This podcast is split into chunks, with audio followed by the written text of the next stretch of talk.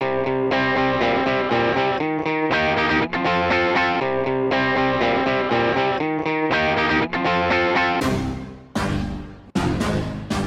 Aujourd'hui à l'émission, on aborde l'épineuse question de l'islam et de l'Occident dans une perspective métaphysique avec Jean-Philippe Trottier, philosophe et chef d'antenne à Radio VM. On fait un retour sur le film Hochelaga, Terre des âmes du cinéaste François Girard avec notre chroniqueuse art et culture Stéphanie Chalut. Et finalement, on découvre un monastère qui est aussi un centre d'aide en santé mentale avec le journaliste Yves Casgrain. Bref, on n'est pas du monde. Bonjour à tous et bienvenue à votre magazine culturel catholique. Ici Antoine Malenfant, votre animateur pour la prochaine heure. Euh, je suis aussi rédacteur en chef du magazine Le Verbe que vous connaissez peut-être et je serai euh, donc aujourd'hui très bien accompagné euh, comme d'habitude, mais encore un peu plus peut-être. Hein. Alors à ma gauche, James Langlois, salut. Salut Antoine. T'as l'air de péter le feu aujourd'hui. Ouais, ben tu sais, quand on est à la radio, on aime ça mettre le feu, donc quand on est chrétien aussi, on met le feu des fois. Ah, c'est bien dit. Ouais, ouais, c'est ça, le feu de l'esprit. Euh, on vient d'entendre le petit rire coquin de Stéphanie Chalut. Salut. Salut. Toi, tu, mets le feu aussi, hein, des fois. Ouais, ça m'arrive des fois, ouais. Ça Souvent même. Alors, euh, grande révélation ici à Radio VM euh, et sur, sur les ondes partout au Québec les catholiques sont un brin pyromane. Ça arrive. Stéphanie, euh, salut, bienvenue à l'émission. Merci. Et euh, on a aussi euh, aujourd'hui à l'émission Yves Casgrain, journaliste bien connu, spécialiste dans le fait religieux. tu viens nous parler de quoi aujourd'hui? En fait, c'est un centre un peu spécial, un centre euh, qui vise le rétablissement des personnes qui ont des problèmes de santé mentale et qui s'appelle le Cristal. Avec une approche assez particulière. Assez particulière parce qu'il est, il est géré plutôt ce centre-là par des sœurs de la communauté des Augustines. Au plaisir de t'entendre dans quelques minutes. Et aussi Jean-Philippe Trottier, qui est un habitué dont n'est pas du monde. Et euh, c'est euh, très bienvenu qu'il soit avec nous, car il lui arrive de ne pas être du monde, ce Jean-Philippe. Salut Jean-Philippe. Bonjour Antoine. T'es du monde aujourd'hui ou t'es pas du monde? Euh, je te pose la question. Jean-Philippe n'aime pas la, dualité, donc. Moi, je suis dans l'Advaita à planche. Et c'est à ce moment-là que tu me perds. Donc, euh, on va euh, tout de suite enchaîner avec notre première entrevue. Alors, Yves Casgrain, dans le, plus récent numéro de la revue Le Verbe, tu euh, signes un article fort intéressant où tu rapportes euh, ton aventure euh, journalistique assez loin. Hein. Tu t'es promené pas mal pour faire ce reportage-là. Tu vas nous dire c'était où dans, quelques instants. Alors, tu as visité un centre assez particulier qui, qui offre des soins en santé mentale. alors, je, ma première question, ça serait ben, en fait, c'est géré par des sœurs, il hein, faut le dire. Euh, c'est géré par des, des Augustines. Euh, comment ça se fait que 50 ans après la Révolution tranquille, l'Église s'implique encore dans les soins de santé au Québec? Bon, euh, c'est une bonne question. je ne sais pas si je vais être capable d'y répondre, mais c'est heureux qu'il y ait encore des gens dans l'Église qui ben, décident de continuer, euh, de prendre le flambeau, quoi, puis euh, de continuer l'œuvre qui a été faite depuis, depuis le début de la Fondation. C'est le cas des, des, des, Augustines, hein, qui sont toujours occupés euh, des missions, disons, hospitalières dans les hôpitaux. Alors, ça, fait plusieurs siècles, en fait, que les Augustines, c'est ça. Oui, c'est depuis le début de la Fondation, en fait, de, de, Québec. Donc, c'est aussi... c'est la mission première de, de soigner les petits, les pauvres, euh, les délaissés. Et puis, ils se sont occupés des hôpitaux pendant très, très, très, très longtemps. Et, puis, ils ont décidé de, de, le faire euh, à, à Dolbeau-Mistassini parce que c'est là que se trouve le centre. Et je peux vous dire que c'est une longue trotte à partir en autobus à partir de, de, Montréal. Je peux vous dire que c'est loin. Euh, mais ça vaut la peine. Vraiment, j'ai été très touché par mon séjour là-bas au centre. Alors, euh, euh, Yves, tu es parti de Montréal pour te rendre au centre Le Cristal à Dolbeau-Mistassini, qui, je le disais un peu plus tôt, est euh, géré par les Augustines. Et, donc, c'est assez loin, on vient de le dire. Tu n'as pas pu faire ça, tout ça en une journée. Tu as dû euh, séjourner un peu plus longtemps. Oui, euh, un, petit peu, euh, un petit peu moins de 24 heures. Par contre, je suis arrivé le soir, puis je suis reparti le lendemain après-midi. Oui. à cause de certaines contraintes, on est obligé de faire ça un petit peu vite, mais il reste que j'ai pu avoir une aperçu quand même de ce qui se passait, ce qui se passe encore aujourd'hui au sein de, de cette, de ce centre-là.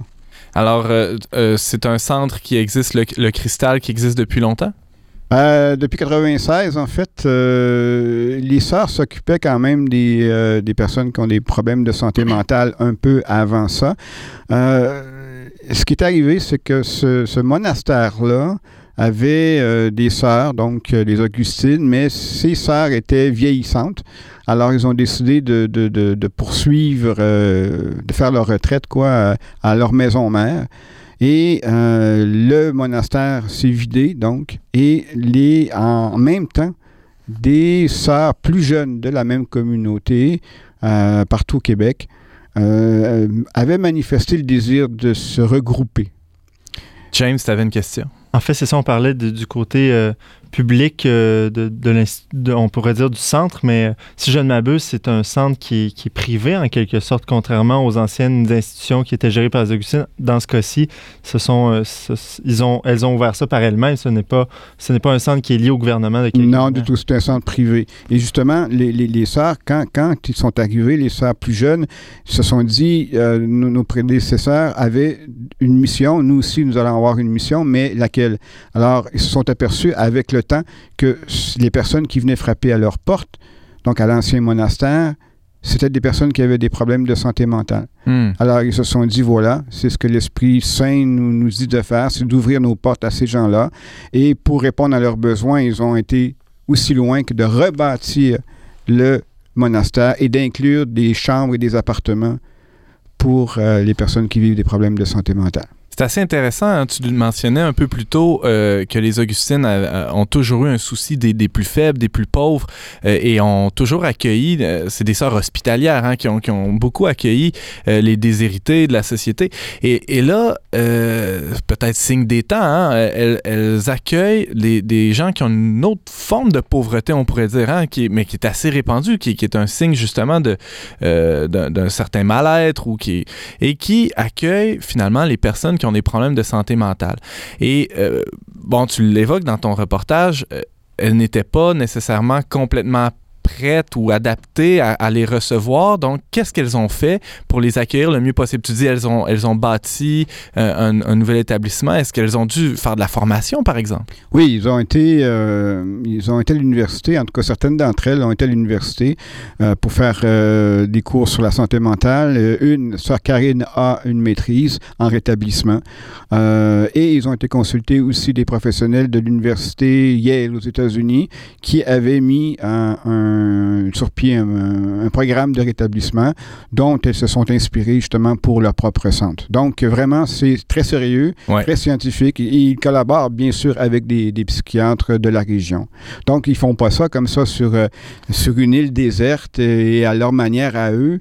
Euh, ils se sont inspirés de ce qui se passe réellement dans, dans, le, dans le réseau, mais à la différence près, c'est que les sœurs, elles, sont là 24 heures sur 24. C'est ce ah qui fait la force du, euh, du centre Le Cristal. Et ils ont aussi, pour occuper, bien sûr, les, les personnes qui vivent là, un atelier de travail supervisé qui s'appelle IPCA, qui, euh, en fait, ça se trouve être la mise en bouteille euh, de, de, de, de vinaigre de toutes sortes euh, pour justement euh, l'alimentation. Ils ont donc euh, la distribution se fait aux États-Unis, ils sont fait même en Europe. Donc c'est vraiment un vrai travail, sauf qu'ils reçoivent un, petit un petit salaire, un complément quoi à leur bien-être social. Donc quand tu parles de plateau de travail, c'est-à-dire qu'il y a des, des, gens, des bénéficiaires ou des patients du centre qui qui mettent qui mettent la main à la pâte, qui, s'impliquent et qui travaillent pour pour, ce,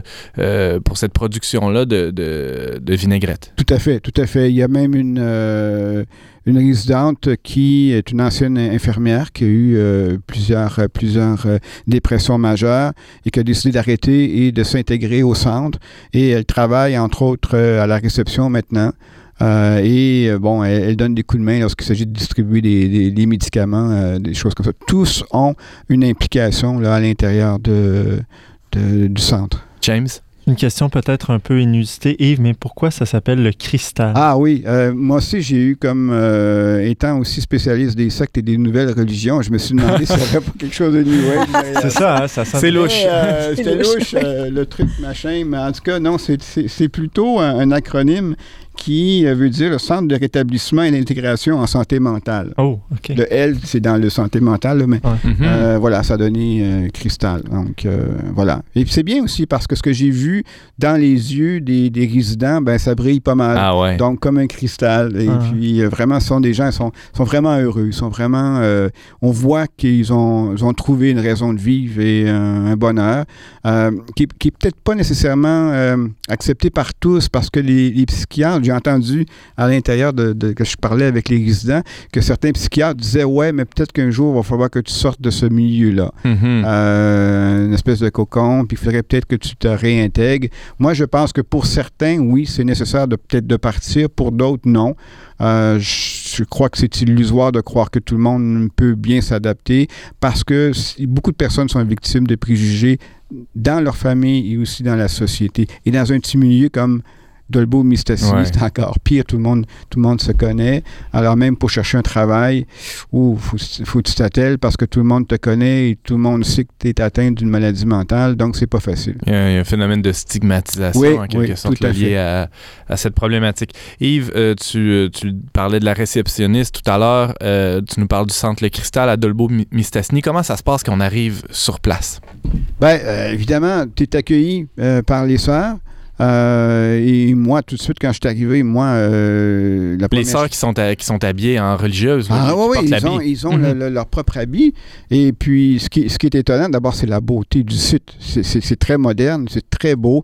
Euh, les couleurs sont adaptées, bon, selon la théorie des couleurs, que, bon, ça, je, crois moins, mais enfin, bref, il y, a beaucoup d'orangers partout dans, dans, le... Ça stimule, semble-t-il, dans les couloirs et tout ça. Mais bon, peu importe, c'est très beau. Les les, chambres sont vastes, euh, c'est lumineux partout. La lumière, ça c'est vrai. Par contre, ça joue beaucoup euh, dans le moral. Donc, euh, effectivement, on a, fait en sorte qu'il y a beaucoup, beaucoup de lumière. C'est très beau. Ça ressemble pas à un hôpital, si je comprends bien. Ah, ça ressemble à tout sauf à un hôpital. En fait, ça ressemble à un milieu de vie. Hmm. Tout simplement, vraiment, les gens euh, me disent, m'ont dit qu'ils considèrent ça comme une famille, comme leur maison, en fait, tout simplement. Euh, les appartements sont grands, c'est des quatre et demi, euh, trois et demi, quatre et demi, des chambres pas mal grandes. Il y a des chiens, il y en a qui ont leur propre chien. vraiment, c'est un milieu de vie. vraiment chaleureux, intéressant. Moi, ce qui m'a étonné, évidemment, on me dit Oui, on vous a préparé un appartement. Ah, je croyais qu'on voulait dire une chambre, quelque chose du genre. Non, non, c'était un appartement avec poêle, réfrigérateur, tout ce qu'il y avait. Et euh, parce qu'ils reçoivent la visite et euh, ces gens-là, ils, vivent comme tout le monde. Ils peuvent recevoir leur propre famille, ils peuvent recevoir leurs amis. Et s'ils séjournent deux jours, trois jours, ben, ils peuvent rester là dans leur appartement. C'est une espèce d'entre-deux entre l'autonomie et la prise en charge, finalement. Oui, oui, tout à fait. Mais je pense que des gens ont besoin de ça. Puis c'est vraiment extraordinaire de, de, de, de voir qu'une euh, communauté ait pu choisir euh, ça comme mission. C'est fabuleux, c'est unique au, au Canada. Tu parles beaucoup dans l'article de Sœur Karine, qui, qui, est un peu euh, euh, celle qui, qui dirige tout ça d'une main de maître. Hein? oui, c'est ça. oui, tout à fait. Parle-nous du personnage. C'est une ancienne militaire, en fait. OK. oui. Alors, ça paraît encore... Je me suis fait promener partout dans le, dans le monastère. Euh, vraiment... Il fallait suivre le pas. pas de course. Et puis, ça a été... j'ai dû m'adapter, là, vraiment. Et puis, ça a paru peut-être un petit peu dans, dans, la, dans la manière dont j'ai écrit mon texte, parce parce que j'ai pas pu rentrer comme je le voulais vraiment dans, dans, l'émotion puis dans du moment. Mais peu importe, je crois que j'ai bien euh, touché le cœur du, du, du, centre. Et euh, c'est une initiative intéressante et qui, j'espère, pourrait, euh, pourrait se faire par d'autres communautés. Mais bon, le défi, ça va être de continuer ça. parce qu'on ne se fera pas de cachette, dis-je les, les, les sœurs, même s'ils sont jeunes, vieillissent et il n'y a pas beaucoup de, relève. Hmm. Donc, euh, ça, on peut se poser la question euh, de l'avenir de, ce centre-là euh, à plus ou moins long terme. Donc, les Augustines de, de Dolbeau-Mistassini peuvent le faire pour l'instant, mais justement, que le jour où elles ne seront plus là, qui va prendre qu'est-ce qui va être possible qui à ce moment prendre la relève? Puis on parle des autres communautés ailleurs au Québec qui pourraient faire ça, mais c'est pas nécessairement évident. Parle-nous un peu, Yves, de, l'aspect spirituel de, l'endroit. Le centre Le Cristal, bon, on, le dit plus tôt, c'est pas une, une bébelle ésotérique. non. mais est-ce que, justement, outre le fait que les, portes, les, les sœurs pardon, portent euh, l'habit, est-ce qu'on ressent ou on sent euh, euh, un aspect plus spirituel qu'on ne retrouverait pas dans un centre institutionnel normal? Ben, la chapelle, d'abord, elle est ouverte, elle est, là 24 hmm. heures sur 24. et oui, il y a la messe à tous les jours, des prières à tous les jours. Et les sœurs même prient pour les malades à tous les jours. Euh, et, euh, mais par contre, c'est libre. Évidemment, chacun, euh, parce que on va pas passer un test, on va pas poser de questions à savoir si le résident est croyant ou pas, athée ou pas. Donc, on l'accueille en autant qu'il y a un respect mutuel. Et puis, mais évidemment, pour ceux et celles qui le veulent, parce qu'il y, a quelques hommes quand même, c'est plus des femmes que des hommes qui résident là, mais il y a il y a quelques hommes qui sont là. Donc, euh, pour ceux et celles qui le désirent, ils ont la possibilité de faire un cheminement spirituel avec les saints. James? Euh, c'est un hasard, selon toi, euh, la raison pour laquelle il y a plus de femmes que d'hommes ou ben, je, crois que c'était d'abord fait pour, pour les femmes, mais en même temps, il y a eu donc l'accès donc à des femmes qui avaient qui étaient mariées, donc qui avaient déjà un, homme dans leur vie, donc et, puisque l'accueil se fait de manière familiale, c'est-à-dire que le couple euh, peut devenir résident en tant couple, à la différence d'un autre institut où euh, la personne n'est accueillie que, que seule. Oui, tout à fait. tout à fait. Ils peuvent vivre ensemble. Alors, c'est une approche assez particulière. C'est une approche, tu parles d'approche globale hein, dans, ton, dans ton article. On accueille la personne dans, dans tout ce qu'elle est, incluant même sa famille. Oui, c'est ça. On ne prend pas euh, hmm. seulement en considération la maladie, mm-hmm. c'est plutôt la personne donc dans tout ce qu'elle vit, dans toute sa réalité.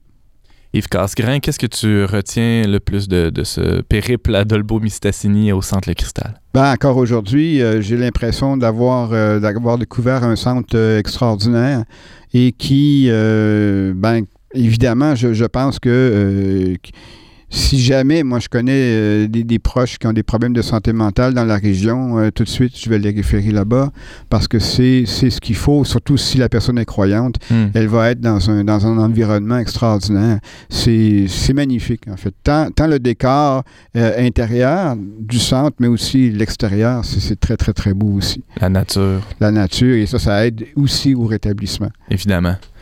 Yves Casgrain, tu nous parlais de ton dernier reportage intitulé Centre Le Cristal, redonner la vie en abondance dans le numéro automnal de la revue Le Verbe qu'on peut retrouver aussi en ligne au www.le-verbe.com. On peut aussi te lire dans la revue du Sanctuaire Notre-Dame-du-Cap et aussi évidemment sur le site de Présence Info, hein, Présence Information Religieuse, euh, où tu écris assez régulièrement. Merci beaucoup Yves d'avoir été avec nous. Merci. Paranoïa, je sais, je sais, je sais que tu m'as. Jeté au matin, paranoïa, je sais que tu m'as. Les garde-fous qui me protègent se sont pris la tête. Paranoïa, je sais, je sais, je sais que tu m'as. J'ai coupé les ponts, les sons ne se rendent plus. La dernière fois que je t'ai vu, je me suis dessus. Paranoïa, je sais, je sais, je sais que tu m'as. Jeté au matin, paranoïa, je sais que tu m'as. Des vols planés, des airs crevés, des atterrissages ratés.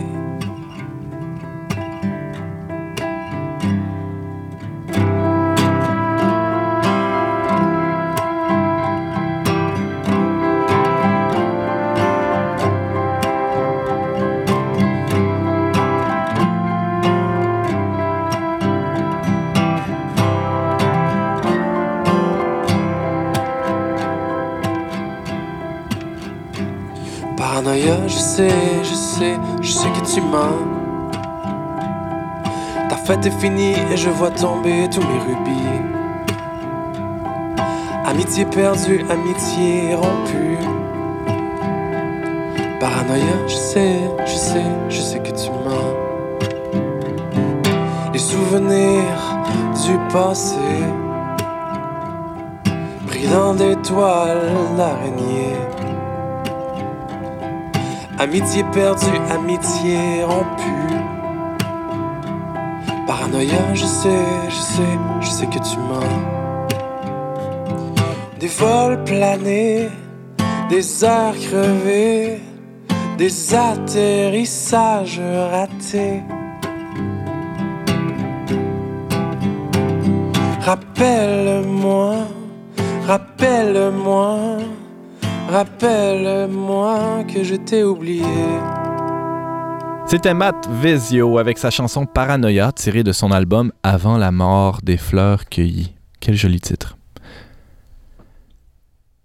Le 6 septembre dernier, dans le cadre des festivités du 375e de Montréal, euh, certaines personnes ont pu voir en première euh, la sortie du film, le film Hochelaga, Terre des âmes. Parmi les chanceux, il y avait notre collaboratrice au Verbe, Stéphanie Chalut, qui a pu euh, visionner le film alors, Stéphanie, tu es ici pour nous en parler. Oui. Euh, et aussi parce que tu as écrit un très joli blog sur le trait bon, je dis très joli, sur le trait d'unionverbe.com qu'on peut consulter. Hein, ça s'appelle, euh, tu peux, je vais te laisser dire le titre, c'était très bien choisi. Alors, Montréal n'est pas Hochelaga. Alors, la première question, pourquoi Montréal n'est pas Hochelaga? Bien, tout simplement parce que Hochelaga, c'est un village iroquoien dont on sait qu'il a existé, qui a existé au 16e siècle sur l'île de Montréal. Euh, et au moment où Jacques Cartier arrive en Nouvelle-France, il rencontre les Iroquois du Saint-Laurent, donc euh, autant dans la vallée très haute du Saint-Laurent que vers Montréal, parce qu'il descend le fleuve. Donc, il rencontre ces gens-là. Euh, et euh, en fait, euh, lors du voyage de Champlain, une centaine d'années plus tard, il n'y a plus aucune trace des Iroquois du Saint-Laurent. Partout au Québec, il n'y en a plus du tout. Donc, euh, Champlain se pose la question, mais pourquoi? Comment se fait-il? Euh, parce que, bon, euh, Cartier avait laissé des, des, mémoires, donc avait laissé des notes de voyage, donc on est très sûr qu'il a rencontré des gens, des Autochtones de cette, de cette nation. Et là, il n'y a plus rien du tout. Donc, au moment de la fondation de Montréal, en 1642, il n'y a plus de village. Il y a encore des Autochtones qui résident à l'occasion, qui viennent en camping, si je peux dire, sur l'île, mais il n'y a plus de village comme tel. Donc, le village a vraiment disparu et on ne sait pas pourquoi. Donc, ce n'est pas le fondateur de Montréal qui a rasé euh, Hochelaga pour euh, construire le centre Ville-Marie. Évidemment pas. Évidemment pas. Alors, euh, est-ce qu'on peut dire par là, euh, par, par ce, ce, titre-là que tu as choisi, qu'il y a une sorte de biais, ne serait-ce que dans la commande d'un film comme ça pour souligner les festivités du 375e, la Fondation de Montréal? En fait, le film est un film de commande de la Société du 375e de Montréal euh, dont depuis à peu près deux ans, mettent sur pied des différents projets. et ce film-là, en fait, c'est un film d'auteur, il faut quand même le dire. François Gérard, qui est le réalisateur, a quand même écrit son scénario. Je pense qu'il avait une certaine carte blanche, mais en autant, en, en tout cas, selon, selon ce que moi j'ai perçu dans le film, en autant que ça rentre quand même dans une certaine idéologie très actuelle qui est celle de la diversité, du multiculturalisme. Euh, et donc. Euh, une carte blanche, mais avec quelques motifs. Avec, dessus, oui, c'est ça, exactement. donc, euh, je sais pas qui a consulté qui en premier. J'ai l'impression que c'est François Gérard qui est allé vers, vers la société, la société mmh. pour leur proposer le projet. Et la société a injecté de l'argent là-dedans. Et bon, évidemment, les gouvernements, tout ça.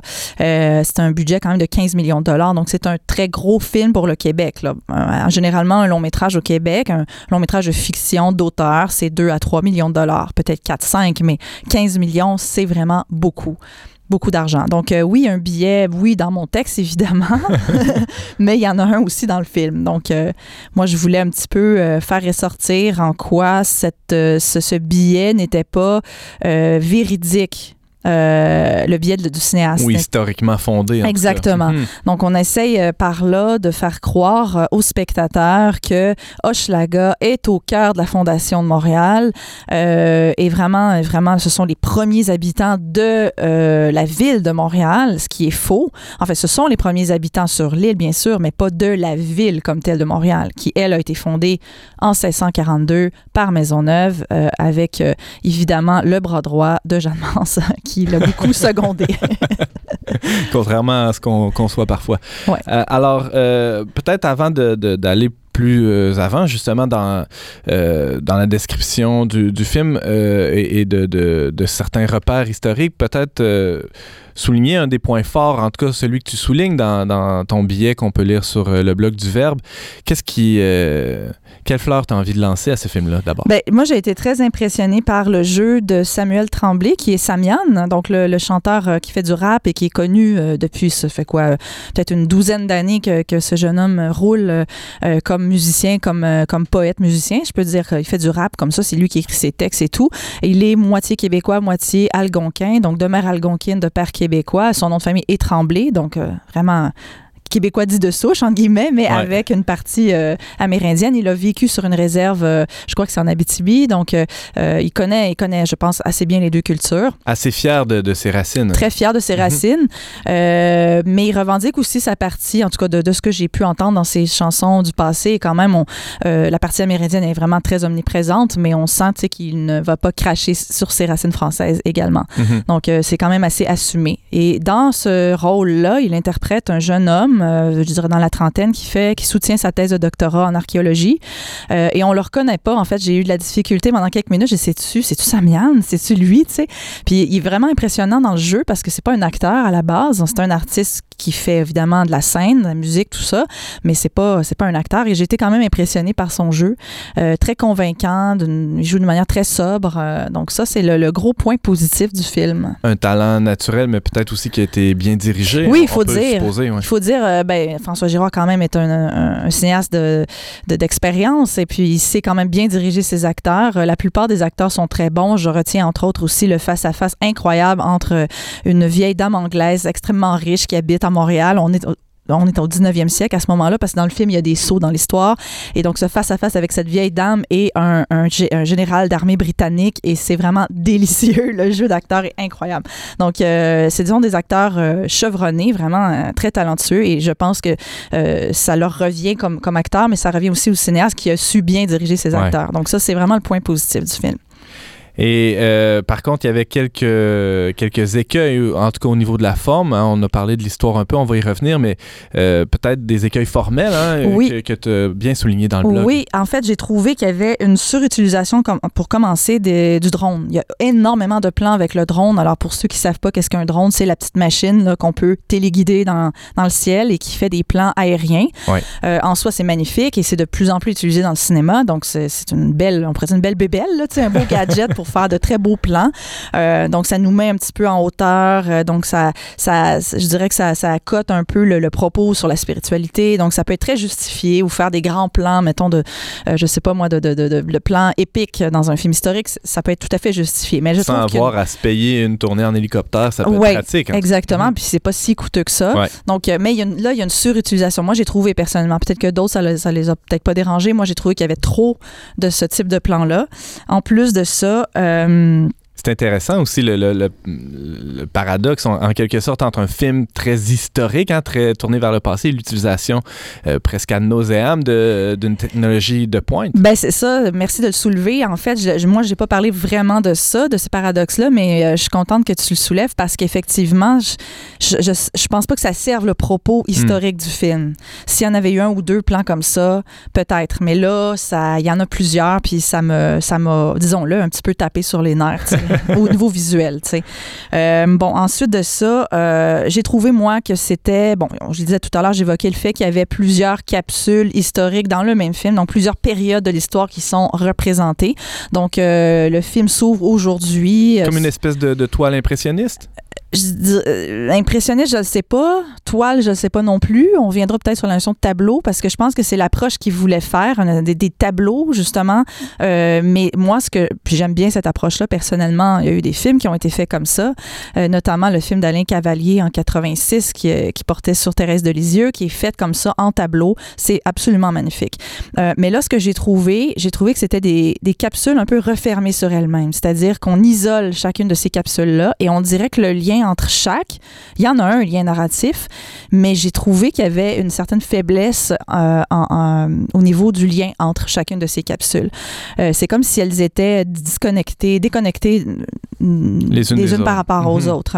Et euh, donc ça, c'est sur le plan formel. j'ai trouvé en plus de ça a certains personnages, non pas les acteurs, mais les personnages, très clichés également. Donc à commencer, je le dis dans mon texte, par ce prêtre qui vient euh, euh, supposément euh, faire l'onction des malades. Donc dans un hôpital, on est évidemment, là je reviens, on est à la période de, la Nouvelle-France et on est avec une sœur, une religieuse qui est là, qui soigne les malades. Et le prêtre arrive et il est intempestif et vraiment extrêmement désagréable hyper cliché, genre vous allez aller en enfer parce que bon, il y en a un des Français qui a voulu euh, euh, fréquenter une Amérindienne et évidemment dans sa tête à lui c'est absolument euh, inadmissible et là il pour le prêtre c'est sûr qu'il va aller en enfer puis c'est très janséniste et très autoritaire. En fait, ce n'est pas vraiment le discours de l'Église, même s'il y a puis eu rien à voir non plus avec ce qu'on peut lire dans les relations des jésuites. Ben, pas du tout, ou, même avec Marie de l'Incarnation qui avait un, un, soin très attentionné des, oui, des Premières Nations. Il n'y avait pas de condamnation, mhm. justement. Les Jésuites, vous, merci encore de souligner, euh, si on lit un temps soit peu les relations,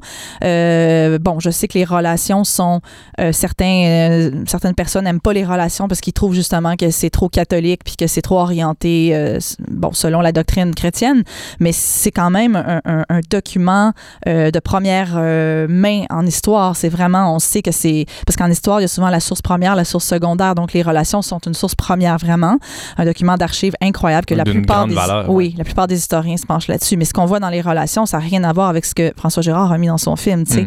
Fait que c'est un peu désolant. Puis euh, oui, avais James, tu avais une question? Oui, tu parles, Stéphanie, du prêtre comme une figure qui aurait été mal euh, mal euh, dépeint en quelque sorte. Qu'en est-il des autres personnages? Est-ce que c'est seulement le? Je pense que tu soulignais dans ton blog le personnage de Jacques Cartier qui est un peu ridiculisé. Oui, c'est ça. J'arrivais justement au personnage de Cartier qui est joué par euh, Vincent Pérez, qui est quand même un grand acteur français. Il, il rend très, très bien le rôle lui aussi. Euh, n'empêche, moi, personnellement, j'aurais peut-être pris même un, un, acteur québécois, personnellement, même si je trouve qu'il il a bien rendu le rôle. Euh, mais donc, Cartier arrive dans le village de Schlaga en 1534 et là, ben, il fait la rencontre de, ces fameux euh, indigènes iroquoiens et euh, on est donc dans la hutte, en, fait, dans la maison longue, hein, c'était des maisons longues à l'époque et il y a le grand chef euh, qui fume son calumet. Enfin, il y a beaucoup de fumée, beaucoup de boucan là-dedans. Il y a son adjoint qui est là parce que quand même, faut le dire, euh, les femmes avaient quand même des, entre guillemets, des postes euh, hiérarchiques assez élevés là, dans cette société-là. donc, là, ils sont là tous les deux, puis ils accueillent Cartier. Donc, jusque-là, tout va bien. Il n'y a pas d'animosité, rien de ça.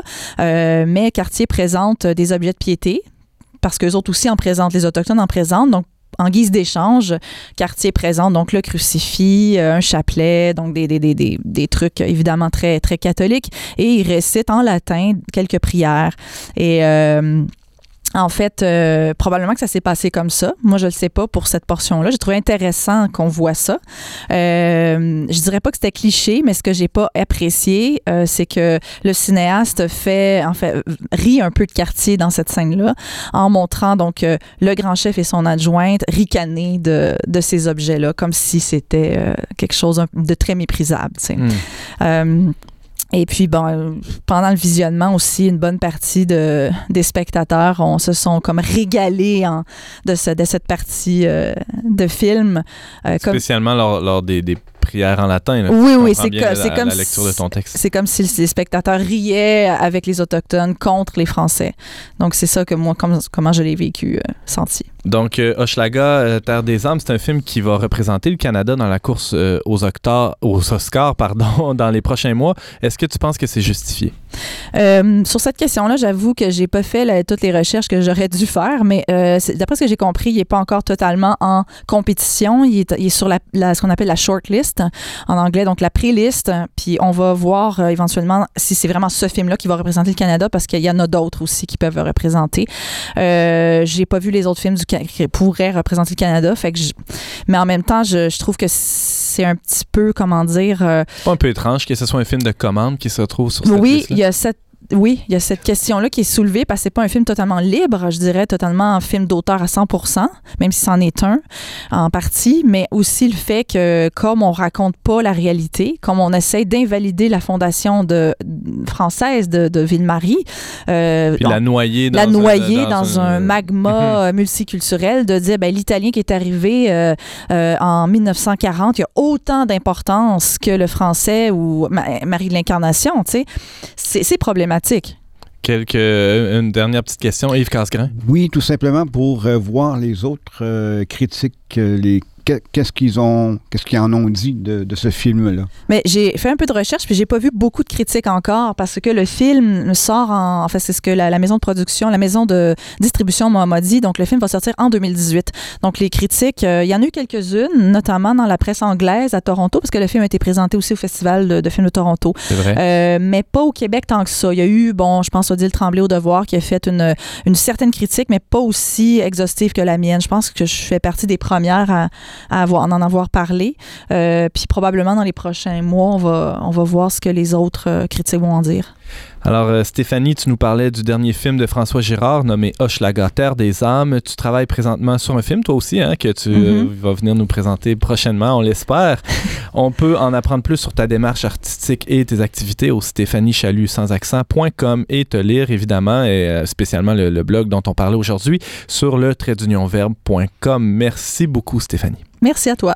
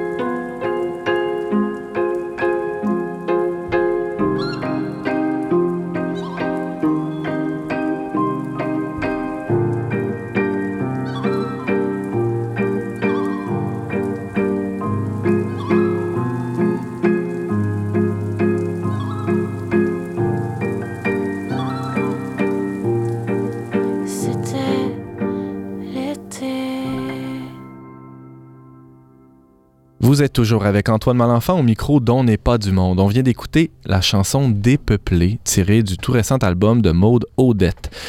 Et l'album s'intitule Comme une odeur de déclin.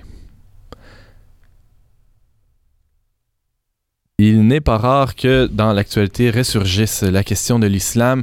On a un chroniqueur assez, euh, euh, disons, au fait de ces questions-là, euh, au verbe qui s'appelle Alex Lassalle, qui écrit assez régulièrement sur, sur ce qu'est l'islam. sur, il a écrit d'ailleurs dernièrement un, blog sur le 11 septembre, hein, le tempo de la terreur, dans lequel il disait une pensée catholique digne de ce nom devrait, quant à elle, réapprendre à passer l'islam au crible de la critique philosophique et théologique. Hein, c'est pas rien pour en reconnaître autant la valeur que les limites. On a eu euh, envie d'en discuter avec euh, nul autre que Jean-Philippe Trottier qui, euh, qui se pose des questions philosophiques. Ça lui arrive, n'est-ce pas? À l'occasion, la dernière fois c'était en 2000. bon, j'ai perdu le C'est ça. Alors, c'est bon de rester vivant, de rester en forme, surtout lorsqu'il est question de philosophie. C'est pour ça qu'on te demande de, de faire l'exercice, de, de passer au crible peut-être philosophique, mais tu avais envie de nous parler de la métaphysique euh, de, de l'islam, non? On parle tout le temps de l'affrontement entre l'Occident et l'islam. Avec Samuel Huntington, entre autres, Exactement. Dans, son célèbre choc des civilisations. Choc des civilisations. Euh, on entend souvent le discours que l'islam est en arrière, c'est une religion figée, que la porte de l'ijtihad est fermée depuis dix siècles, qu'il n'y a pas de place à la critique, que l'intellectuel musulman est très minoritaire, qu'il n'y a pas de réseau où il peut vraiment faire entendre sa voix, il est concurrencé par des oulémas qui veulent imposer une vision euh, figée, stricte, passéiste de l'islam. Euh, tout ça n'est pas faux, évidemment. Mhm. Et, mais j'ai voulu aborder la question d'une autre façon en mettant également l'Occident dedans. Euh, c'est bien beau de critiquer l'islam. Il faut voir d'où on parle. Il faut savoir d'où on parle aussi. Et je pars du principe que nous sommes deux frères ennemis. On se ressemble étrangement. Je parle de l'Occident moderne. Euh, de la modernité, c'est-à-dire celle qui émerge, si vous voulez, avec euh, Copernic, avec Gutenberg, avec euh, 15e, 16e siècle, si vous voulez. Ma proposition est assez simple, c'est que dans un cas comme dans l'autre, c'est la question de la relation entre Dieu et l'homme qui se pose. Euh, en Occident, l'homme a phagocyté Dieu. La question de Dieu n'existe plus chez nous, si ce n'est dans la conscience personnelle, dans le privé du salon. En islam, c'est l'inverse. C'est-à-dire que la question de Dieu a phagocyté, Dieu a phagocyté l'homme. Donc la question de la vie humaine, la question des droits, la question de beaucoup de choses comme ça se pose, elle est presque secondaire. J'ai conscience qu'en disant subordonnée à la, la, fameuse soumission finalement. Tout à fait. Mm -hmm. Soumission pour le meilleur et pour le pire. Ouais. Et nous, nous, liberté pour le meilleur et pour, et pour le pire aussi. Euh, j'ai conscience que ce que je dis peut être très schématique, mais je pars de, cette, de ce principe-là, c'est-à-dire que l'homme est devenu roi en Occident, la mesure de toute chose, et ben, chacun a son Dieu. Euh, en terre musulmane, c'est l'inverse. Et en ce sens, on se ressemble comme étant le positif du négatif ou le négatif du positif. hein? et, on parle tout le temps de l'islam sous l'arriération de ces sociétés au point de vue économique, au point de vue politique, qui n'ont pas la démocratie, n'ont pas ceci, n'ont pas cela, je veux bien. Euh, mais j'ai rarement entendu des gens parler en termes métaphysiques de cet affrontement entre deux, deux principes fondamentaux. Ça a l'avantage d'être beaucoup plus simple, en espérant n'être pas trop simpliste. Parlons, si, si, tu veux, Antoine, de la modernité. Je je comprends le modernité au sens où l'entendait euh, René Guénon, qui est un auteur français qui s'est converti au soufisme musulman, qui est allé mourir au Caire en 1951. Euh, il s'appelait Ben Yahya à la fin. Euh, il cherchait en Occident un principe d'unité. Il cherchait en Occident une société où le sacré pouvait exister et imprégner tout, l'agir humain, il ne le trouvait pas, si ce n'est dans un certain relent d'église catholique ou du catholicisme, qui était le seul endroit où la question de l'unité se posait encore en Occident. Il est allé du côté de l'Orient, qui, selon lui, avait gardé cette idée d'unité, de sacralité, d'insertion de l'homme dans un cosmos qui donnait tout un sens, n'est-ce pas? Alors cette modernité qui est en crise, je vous suggère ce bouquin qui s'appelle euh, La crise du monde moderne, qui est sorti je pense en 1927, qu'on peut lire gratuitement sur PDF, euh, sur Internet. Oui. Et cette modernité, qu'est-ce qu'elle fait? Elle replace la conscience humaine au premier chef, c'est-à-dire que l'homme devient la mesure de toute chose. Galilée arrive, Copernic arrive, et c'est l'homme qui nomme le monde au lieu d'être récepteur du monde. L'homme n'est plus l'objet de la sollicitude divine, c'est lui qui nomme le monde. Progrès de la science, progrès de l'économie, progrès de, de, de, de, tout, si vous voulez, au point de vue humain, mais perte de sacralité. Donc c'est un, un, nouveau rapport à la tradition aussi. Complètement. Mm -hmm. La tradition est brisée. Je ne parle pas de tradition au sens de tradit. Je sens de tradition avec un grand T. Ben, de transmettre, hein, si on de remonte, remonte à l'étymologie. Alors, si on n'a pas reçu, qu'est-ce qu'on transmet euh, alors? Tout à fait. Et euh, donc, on, on, perd donc en tradition, en organicité, et l'homme se libère peu à peu de ce qui apparaît comme un carcan, et l'homme, comme je dis, va devenir la mesure de toute chose pour parler en langage platonicien. Devenant la mesure de toute chose, il perd en unité. N'est-ce pas? L'islam, à l'inverse, a connu une évolution, bah, a été figé depuis très longtemps. Depuis, quand je disais que la porte de l'ishtihad, c'est-à-dire du combat intérieur, de la recherche de la vérité, a été fermée depuis dix siècles, c'est-à-dire que ce rapport critique au Coran, ce rapport critique à la vie, à la réalité, a été mis sous le boisseau au profit d'une orthopraxie. N'est-ce pas? Tout le monde fait la même chose. Et au nom de Dieu, on est soumis à Dieu. James Est-ce qu'on pourrait euh, dire de manière aussi simple que le, catholicisme en Occident avant la modernité jouait exactement le même rôle que l'islam aujourd'hui dans les sociétés arabes? Je dirais oui, sauf que l'islam d'aujourd'hui n'est pas l'islam des origines, mais les deux religions portent dans leur noyau, dans leur principe, l'idée d'unité, l'idée d'organicité. L'Occident a morcelé tout cela, et ce qui fait que nous sommes chacun isolés et libres. en islam contemporain, c'est devenu l'inverse. L'islam a été figé par bien des questions, le pouvoir politique prenant le pas sur le pouvoir religieux, le politique et le religieux se mêlant évidemment, alors que dans le christianisme, les deux sont bien séparés en mhm. principe, quoique l'Église catholique n'a jamais été exempte de péché de ce côté-là. Mhm. Et euh, donc, défaite face, en 1517 par exemple, face au, à la sublime porte, aux Ottomans, donc le monde arabo-musulman décline à partir de ce moment-là. Euh, la perte du royaume de Grenade en 1492 qui signe la fin d'un joyau musulman en Europe, et il y a un repli progressif qui va s'accentuer. Et il y a la campagne d'Égypte de Napoléon en 1798 où les élites égyptiennes se rendent compte de leur retard au point de vue scientifique, à d'autres points de vue également, face à Napoléon qui est venu avec tous ses scientifiques, ses poètes, ses peintres, ses chimistes et tout ça, et Champollion notamment. Euh, qu'on peut supposer euh, humiliante. Hein, c'est complètement humiliant.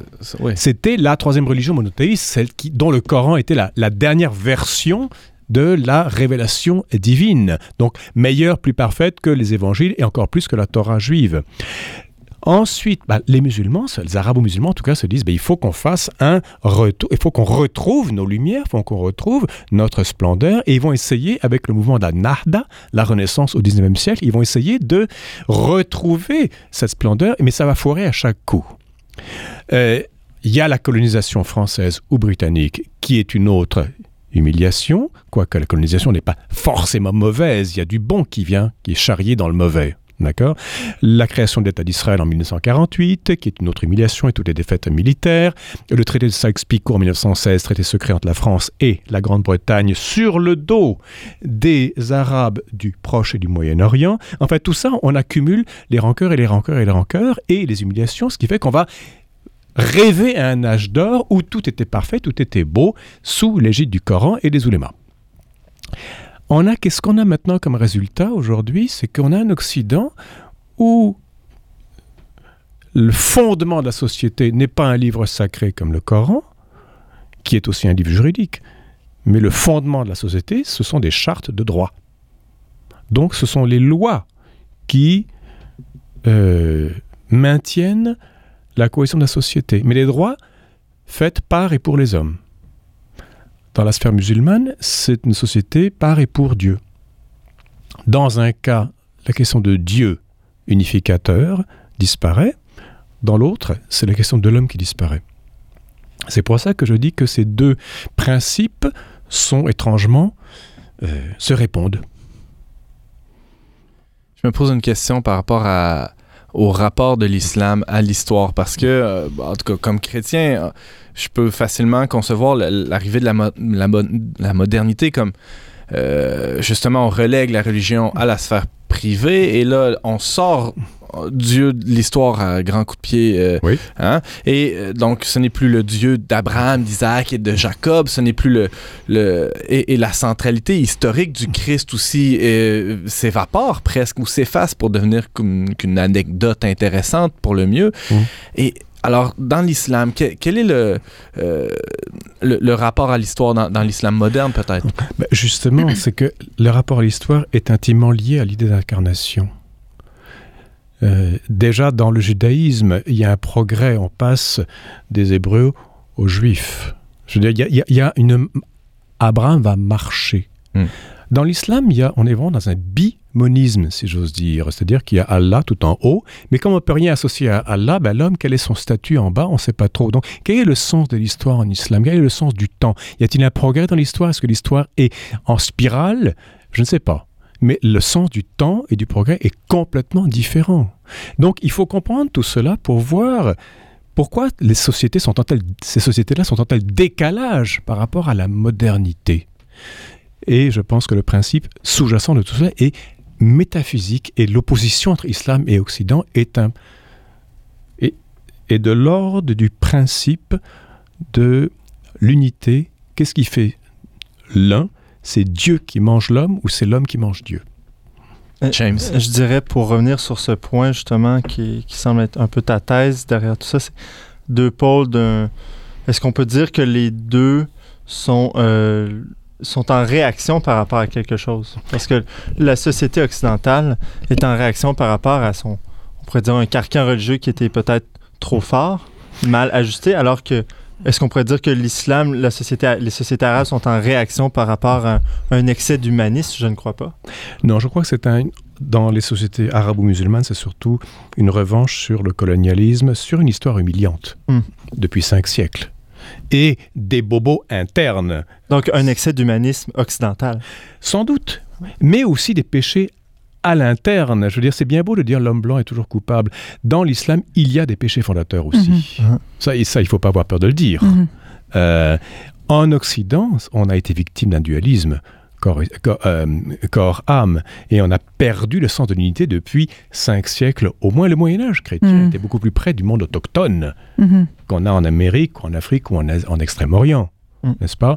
Et on essaye aujourd'hui, on, oublie cela, mais on voudrait retrouver une unité en Occident en multipliant les lois, en écoutant les revendications de chaque sous-sous-sous-sous-sous-groupe, en espérant, par un ensemble de lois, recréer une unité. Hmm. Mais on, le fait par le bas en Occident et en, islam, je schématise énormément, je sais, mais en islam, on le fait en superposant Dieu sur l'homme.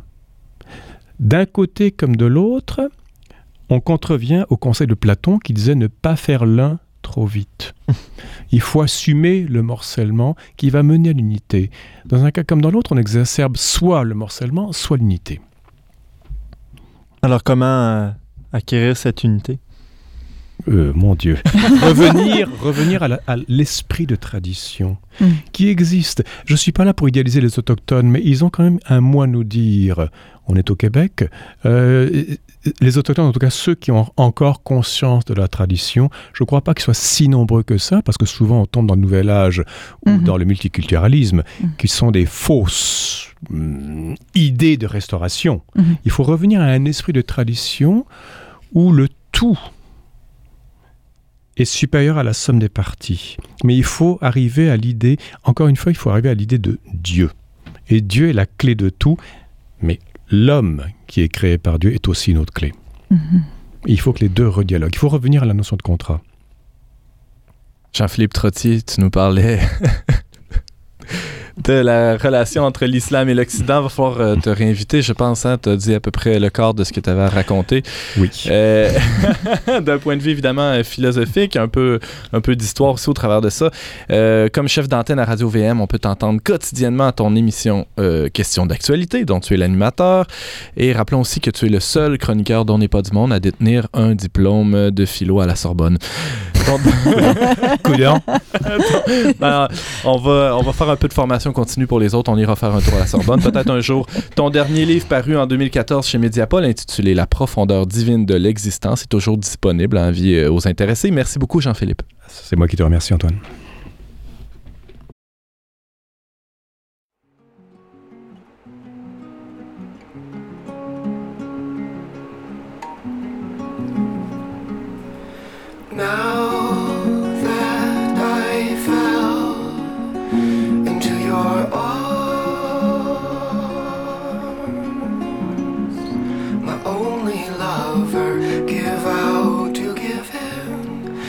Search for the capsule I lost. Drag me to hell in the valley of the dead. Like my mother, give wings to a stone. It's only the shadow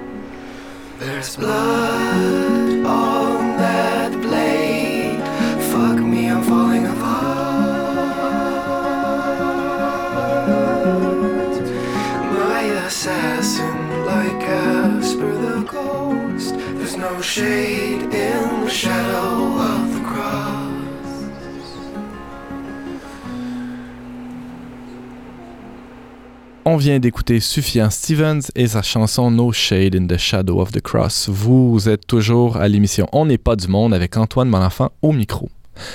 On parlait cette semaine de l'islam et de l'Occident avec le philosophe et chef d'antenne à Radio-VM, Jean-Philippe Trottier, du film Hochelaga, Terre des âmes avec notre chroniqueuse art et culture Stéphanie Chalut et du Centre d'aide en santé mentale, le Cristal à Dolbeau-Mistassini avec notre journaliste Yves Casgrain. Merci beaucoup d'avoir été des nôtres. On vous attend la semaine prochaine, même heure, même antenne, pour un autre magazine dont n'est pas du monde. Au choix musical, James Langlois, à la réalisation technique, Monsieur Daniel Fortin, à l'animation, Antoine Malenfant. Émission a été enregistrée dans les studios de Radio-VM.